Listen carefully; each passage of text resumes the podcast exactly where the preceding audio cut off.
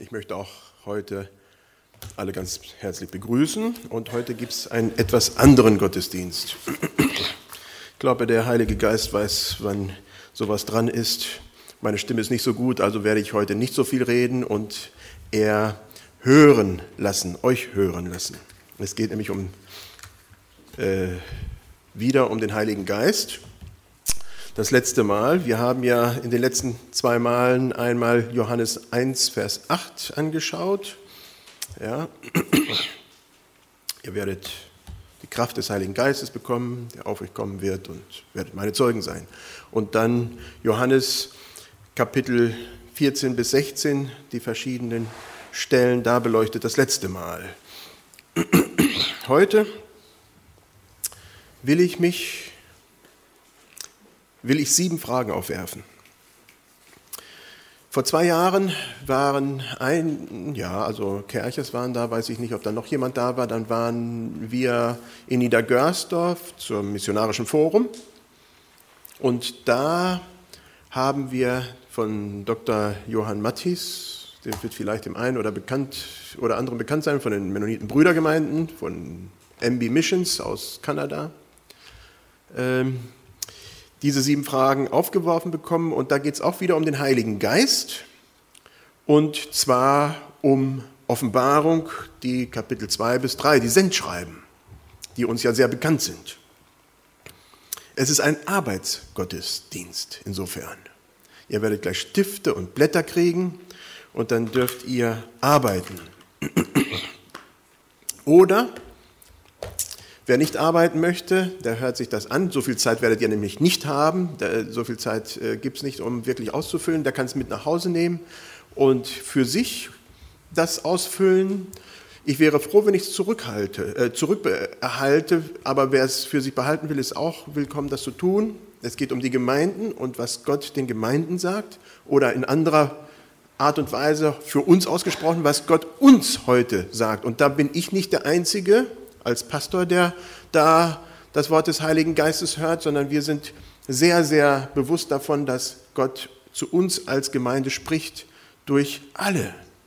Und insofern äh, wollen wir das heute tun. Viel mehr als alles andere ist es aber für uns auch eine Reflexion, wo wir mitnehmen und reflektieren. Was bedeutet das? Was sehe ich? Äh, wo bewegt sich da was? Genau. Und trotzdem werden wir verschiedene Sachen dann auch beleuchten von den verschiedenen Dingen, die damals geschehen sind. Ich gebe Stifte einfach mal an den Seiten. Wer sich bedienen will, wer sagt, nee, das mache ich zu Hause oder dann lieber doch gar nicht, dann ist auch okay. Oder äh, ja, wer nicht von unserer Gemeinde ist, der kann sicherlich das auch dienlich für sich nutzen im Blick auf seine eigene Gemeinde. Und da habt ihr dann auch schon die Fragen, deswegen habe ich heute auch keinen Beamer. Äh, die sind dann äh, da schon erwähnt. Also wir gehen schön eins nach dem anderen durch. Ihr braucht nicht schon voreilen und alles äh, in akademischer Art und Weise gleich auszufüllen und fertig ist. Das machen wir schön langsam. Die erste Frage, da steht, wie würde Jesus sich vorstellen? In den Sendschreiben, ich greife nur ein paar Beispiele heraus, da merken wir, dass Jesus sich jeweils ganz, ganz unterschiedlich den Gemeinden präsentiert. Die erste, die Gemeinde zu Ephesus, da steht, an den Engel der Gemeinde in Ephesus schreibe, so spricht er, der die sieben Sterne in seiner Rechten hält und mitten unter den sieben goldenen Leuchtern einhergeht. Wow, ziemlich nebulös, äh, ja, was weiß ich.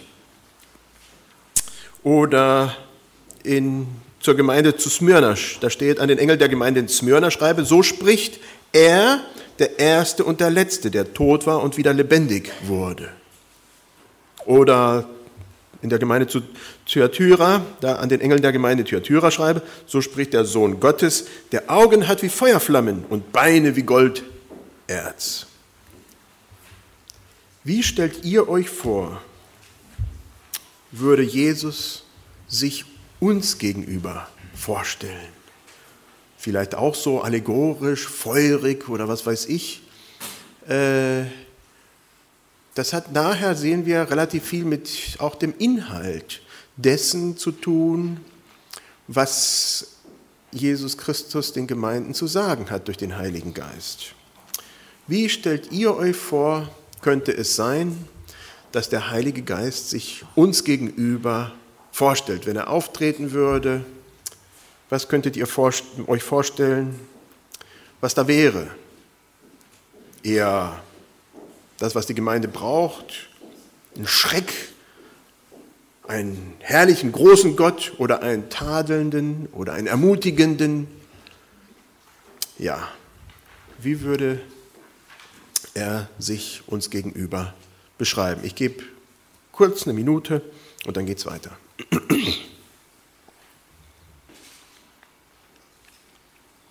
Die zweite Frage. Wofür würde er unsere Gemeinde loben? Nach der Vorstellung, die wie gesagt komplett individuell gehalten wird, und das ist für mich sehr interessant, Gott erscheint nicht als ein Gott, der für alle gleich ist. Vielmehr, er sieht uns und er geht auf unsere Bedürfnisse ein und so wird er uns auch repräsentiert. Und so erfahren wir ihn auch. Persönlich. Jeder sehr, sehr unterschiedlich. Ein Gott, der auf uns schaut. Und hier die Frage, was würde er, wofür würde er unsere Gemeinde loben? Das ist ein zweiter Schritt, der hier ist. Nach der Vorstellung kommt Lob. Außer bei zwei Ausnahmen die haben irgendwie äh, ja, Probleme gehabt und da wird äh, dieses Lob geflissentlich übersehen. Aber sonst ist Lob komplett angebracht und wird als erstes nach der Vorstellung platziert. Ich bin überzeugt davon, dass diese Art der Kommunikation göttlich ist. Auch heute. Wenn wir mit jemandem vorstellen, äh, sprechen, dann ist es erstmal angebracht, dass man sich vorstellt. Und das Zweite, dass man was Positives sagt, bevor der Hammer fällt. Ja, wenn denn der Hammer fällt. Also das passiert auch nicht immer. Aber wenn was zu sagen ist, was Positives auszudrücken ist, dann ist das ganz, ganz wichtig, das an erster Stelle zu stellen. Wenn das nicht passiert, was normalerweise passiert ist, dass die anderen gar nicht erst hören schalten ab. Ja, dann kann man noch so viel reden, es kommt nichts im Gehirn an. Dann braucht man auch nicht reden, dann kann man das auch ruhig lassen, dann kann man schweigen.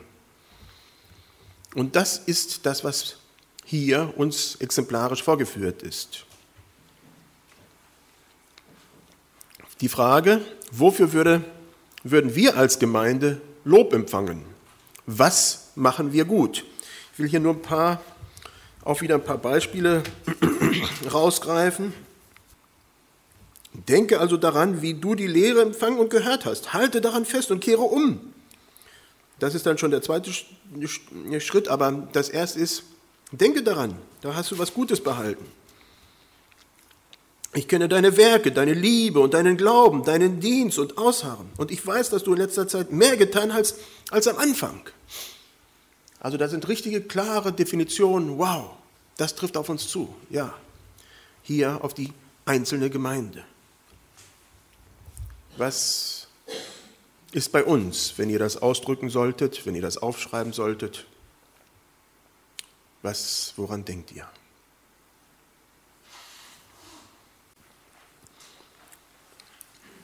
Was würde Gott in unserer Mitte verurteilen? Nach dem Lob kommt der Tadel. Außer bei zwei Gemeinden. Die haben nur Lob gekriegt. Zwei Gemeinden haben nur Tadel gekriegt, zwei Gemeinden haben nur Lob gekriegt. Aber der Rest hat so eine Mischung von allem gekriegt. Ja, also nach dem Lob, dann wird Tacheles geredet. Was läuft nicht gut? Was ist aus dem Ruder gelaufen? Was muss korrigiert werden? Wie gesagt, zwei Gemeinden haben nur Auferbauung gekriegt, nur Unterstützung, weil sie so schwierig, unter sehr schwierigen Umständen damals im mittleren Asien waren und trotzdem festgehalten haben, trotzdem daran festgehalten haben und die richtige Richtung gingen. Aber mal war das geistliche Leben auch flach geworden und lau geworden.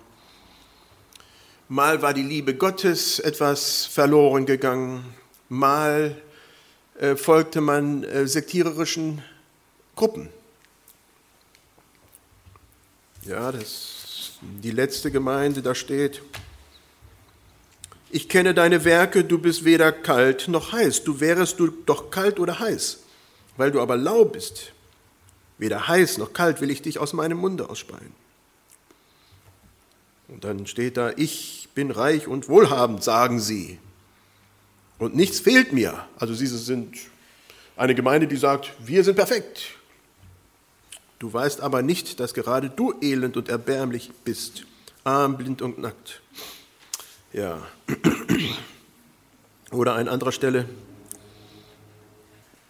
ich kenne deine Werke, deine Liebe und deinen Glauben, aber ich werfe dir vor, dass du das Weib Isabels gewähren lässt.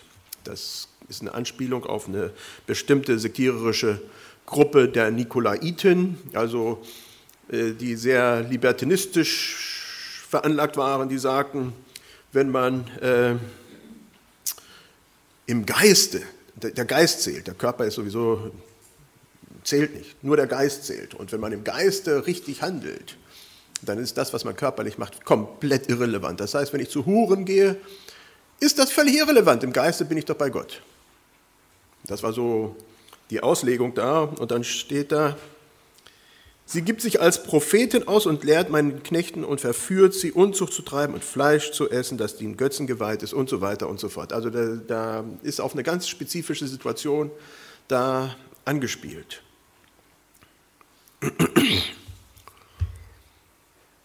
Was würde er in unserer Mitte sagen? Was bedarf der Korrektur? Was glaubt ihr, was Jesus bei uns verurteilen könnte, würde? Weiter mit der nächsten Frage. Welchen Rat hätte er für uns? Welchen Rat würden wir von ihm erbitten? Das Faszinierende, was ich hier daran sehe, an den Sendschreiben, ist, dass es nicht geschrieben wird, um diese Gemeinden per se äh, zu verurteilen äh, oder fertig zu machen, sondern damit Korrektur geschehen kann, dass Neuausrichtung geschehen kann, dass eine neue Perspektive angegriffen werden kann, dass man sieht und sich neu orientiert und dann richtig geht. Und dafür ist auch der Ratschlag da.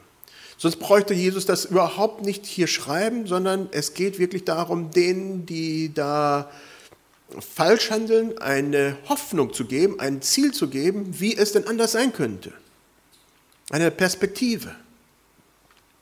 Ich denke, das ist das ganz, ganz Wichtige. Es ist nicht darum zu sagen, hey, du hast es verpatzt, Pech gehabt, äh, ja, brauchst dich nicht mehr melden, ist sowieso vorbei. So ist es nicht.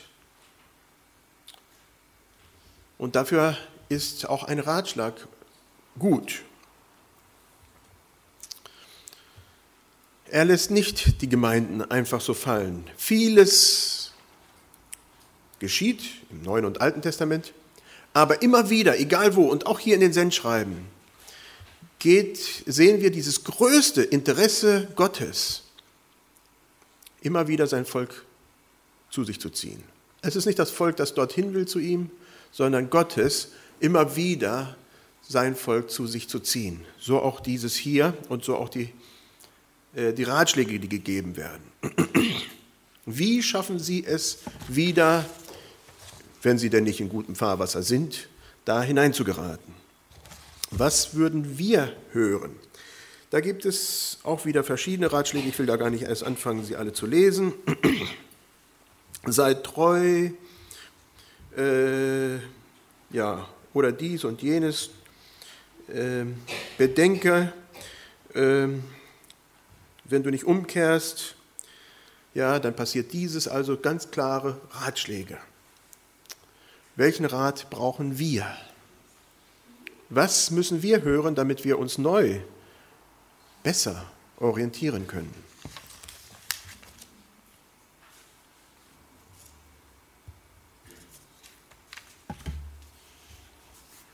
Jetzt haben wir von einer Begrüßung gehört, wir haben von Lob und Tadel gehört, wir haben von einem Ratschlag gehört, jetzt kommen wir zur Warnung.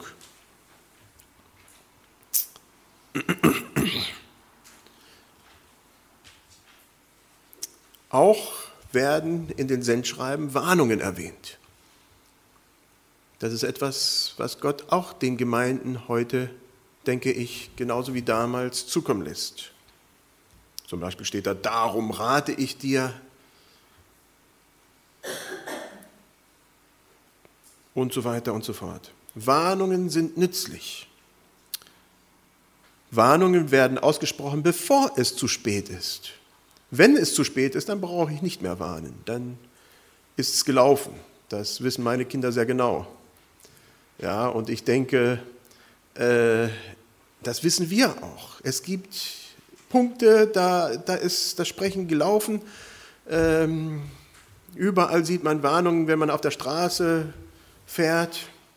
So bestimmte Schilder, nicht zu schnell fahren. Und wenn es dann blitzt, so wie es mir letzte Woche passiert, ist, der Tommy, der wollte mal wissen, wie das so mit roten Augen, in, in, äh, wenn das so rot blitzt, wie das ist. Und er hat es dann richtig erfahren können. Ja, dann ist es zu spät. Da kann ich nicht hingehen und sagen, oh ja, ich wollte ja eigentlich. Ja, die Warnung braucht man vorher. Warnungen sind nützlich, sie sind Hilfen. Noch ist alles möglich, noch ist alles drin. Ich kann alles ändern.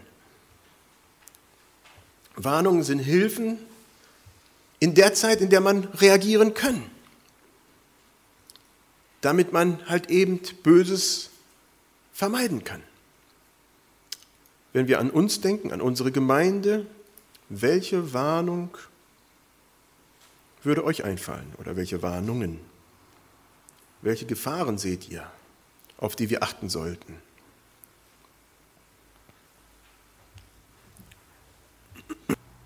wichtige Sache, die hier viel Erwähnung findet, ist Trost, Ermutigung, Zuspruch. Es waren Gemeinden,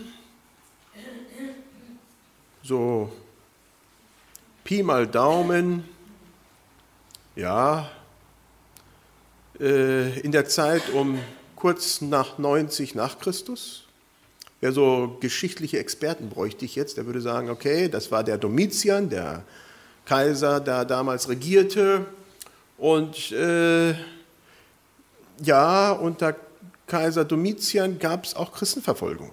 Keine äh, große, breit angelegte Verfolgung, aber doch örtlich immer wieder hat es aufgeflackert, dass da Verfolgungswellen waren. Also keine ganz römisch-reich ausgedehnte Verfolgungswelle für Christen, aber trotzdem. Und das haben natürlich auch die Leute in, in diesen Gemeinden zu spüren gekriegt, dass Verfolgung da war oder zumindest diese Stimmung in der Luft war, dass sie betroffen sein könnten. Oder wenn sie den Mund zu weit aufreißen, betroffen sein würden. Und da wird Trost gegeben.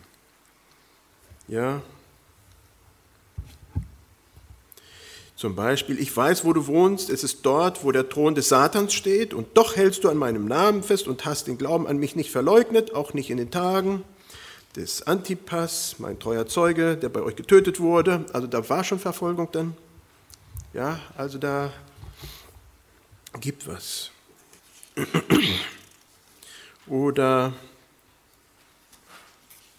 Fürchte dich nicht vor dem, was du noch erleiden musst. Der Teufel wird einige von euch ins Gefängnis werfen und euch auf die Probe zu stellen. Also da war auch ganz konkret Verfolgung. Und ihr werdet in Bedrängnis sein, zehn Tage lang. Seid treu, seid treu bis in den Tod, dann werde ich dir den Kranz des Lebens geben. Ja, oder andere auch, wo Trost zugesprochen wird. Ist es das, was wir als Gemeinde brauchen? Trost? Ich denke nicht, dass wir gerade zurzeit in Deutschland Verfolgung leiden. Viele tun es heutzutage in dieser Welt. Also es wäre eine Augenblenderei, wenn wir nicht dran glauben würden. Aber in Deutschland ist es nicht der Fall und in vielen westlichen Ländern nicht.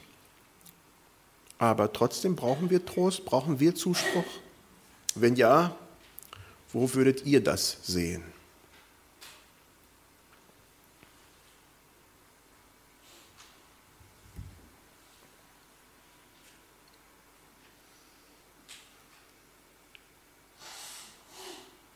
Okay, dann kommen wir zur letzten Frage. Welche Verheißungen würde er euch geben? Welche Verheißung aus der Bibel würden wir gerne heute für uns in Anspruch nehmen?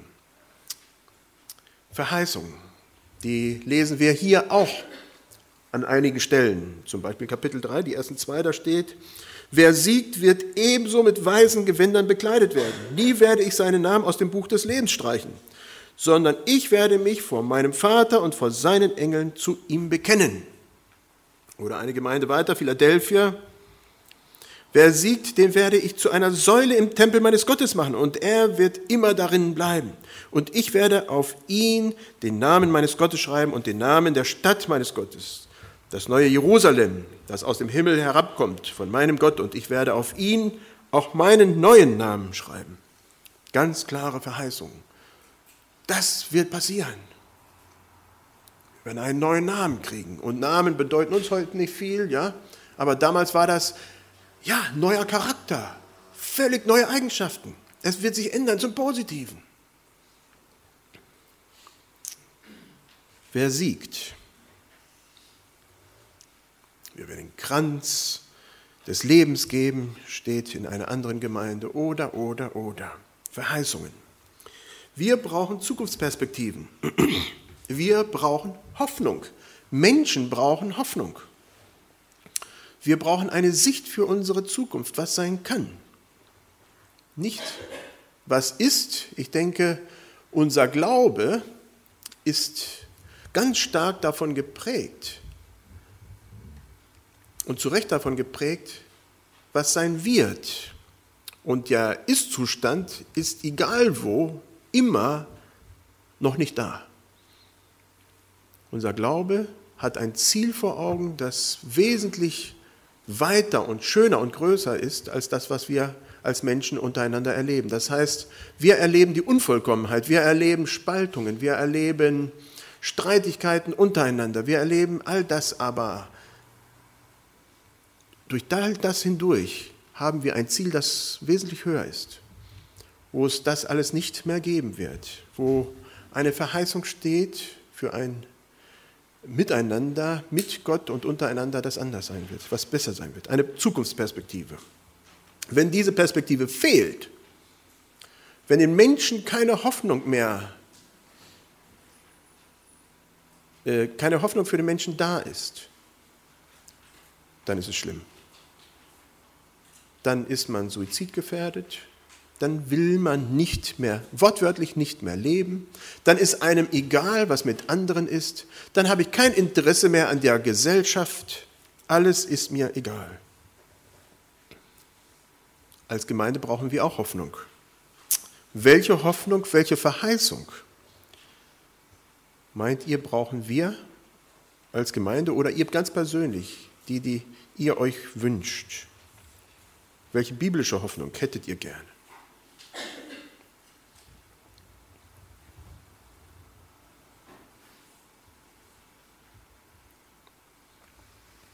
Okay. Der Test ist bestanden. äh, nicht alles traf damals auf die Gemeinden zu und nicht alles trifft heute auf uns als Gemeinde zu. Was für mich sehr ernüchternd ist, ist, dass gerade diese Gemeinden, die hier angesprochen werden, gar nicht so wahnsinnig lang bestanden haben. Viele von diesen sieben Gemeinden oder einige von diesen sieben Gemeinden waren 30 bis 50 Jahre später schon gar nicht mehr da. Das ist sehr ernüchternd. Äh, insofern auch immer wieder ein Aufruf für uns, wirklich dran zu bleiben und zu gucken, was ist unser Ziel, was ist unsere Hoffnung, was ist unsere Perspektive, wo müssen wir tatsächlich Änderung herbeibringen. Also ist ganz klar, wenn alles bleibt, wie es ist, ist es nicht gut, außer bei ein paar. Wir müssen immer in diesem Prozess drinne bleiben und zu hören, was der Geist den Gemeinden sagt, zu hören, in uns hineinzuhören und sagen, Herr, was ist es, worum es hier geht? Was wollen wir und was sollen wir ändern? Wie gesagt, wir sind uns sehr bewusst, dass der Geist zu uns redet, auch heute noch. Das war nicht nur damals irgendetwas Exotisches für sieben Gemeinden, sondern das gilt auch für uns. Insofern bin ich dankbar für die Zettel, wenn ich die zurückkriege, dann werde ich sie tatsächlich auch lesen. Aber wer wirklich sagt, hey, ich will das zu Hause durcharbeiten für mich, dann wäre ich auch dankbar, dass ihr das tut. Ich denke, dass dieser Prozess für uns alle ein wichtiger Prozess ist. Und da wollte ich uns heute Morgen mit hineinnehmen. So etwas ganz anderes, wo ihr heute Morgen vielleicht auch ein bisschen mehr gefordert wart, zu denken als sonst. Lass uns aufstehen zum Gebet.